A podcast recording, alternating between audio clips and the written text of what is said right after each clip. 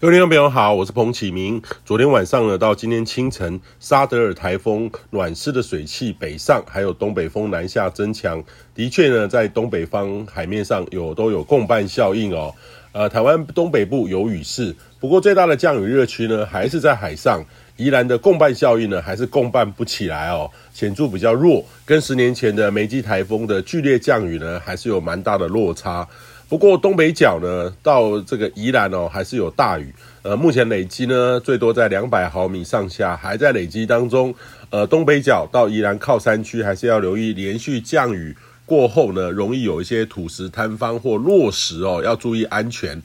那还好，这波的大气环境呢的交汇不稳定，因为东北风持续是比较强的，会持续的往南推，不至于持续滞留太久。预计呢，今天从桃园以北呢到新北、呃台北、基隆到宜兰花莲，呃也都持续有雨势哦。迎风面靠山区雨势还是比较多，其他地方呢则是短暂阵雨。要下到这个周五上半天会逐步的缓和。那今天白天呢，东北风还是持续的影响，而且会略强一点。北部呢会感觉会有点降温略凉。那周五清晨呢可能就会到二十度以下了。那北部的朋友呢，今天衣服可能要比过去这几天多准备一点，比较合适哦。呃，至少呢是有薄长袖。那西半部沿海的风力呢也比较强，也会有显著的强阵风，尤其是周五开始到周末，北部早晚的低温就有机会下探到十八到十九度，会有这种显著秋凉的感觉。那这波雨势呢，大概约在这个周五的下半天，呃，开始会有比较干燥的东北风南下，降雨呢可望趋缓。周六开始呢，降雨会更趋缓，北部、东北部有机会逐步转为多云到晴的天气哦，只有局部可能偶阵雨，温度呢还是会持续的往下探底。空旷地区呢，是否因为辐射冷却降到十到十七到十八度，呃，就有待当时的环境而定了。那这个是今年入秋以来的最低温哦，要注意保暖。那北部、东北部呢，朋友就要注意准备这波周末换季的服装哦，呃，也是可以洗晒衣服的好时机啦，务必要好好把握。预计呢，周日白天呢，东北风会略减弱。呃，北部呢温度会开始回升一点，那这一波呢变化对北部、东北部变化比较大，中南部呢则是几乎没有变化不大，温度大概降个一度左右。除了沿海风势比较大之外，靠山区有些零星阵雨，呃，都反而都是因为稳定，空气品质呢会略差一点。